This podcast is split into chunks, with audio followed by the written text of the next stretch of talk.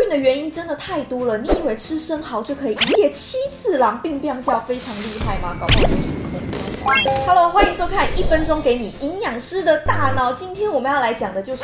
不孕，不孕到底营养怎么吃呢？第一营养，肌醇，把你的白饭、白面条啊换成全谷的好吗？有研究更是发现哦，如果每天吃一克的肌醇，搭配四百微克的叶酸，就可以提升卵子的品质，提高受孕的几率哦。叶酸又称为造血维他命，而且不管你在备孕或者是怀孕初期，叶酸都是不可或缺的。更有研究发现说，一周如果吃五次以上的蔬菜，尤其是十字花科类，那你的一个子宫状态就会越来越健康。第三个精氨酸，只要在丰富的一个优质蛋白质里都可以吃，可以改善女生哎子宫卵巢的血液循环，男生这边那边的血液循环也会变很好。再来矿物质硒跟锌，还有一个精虫呢，可爱的一个形状，你们知道它这个强而有力的尾巴里面都塞满了什么吗？矿物质硒，变形的尾巴它就不健康，所以它就没办法冲啊突破重围。再来生育醇，有没有？觉得哇，很生育的感觉。其实它就维他命 E，它就可以提高我们精子的活力。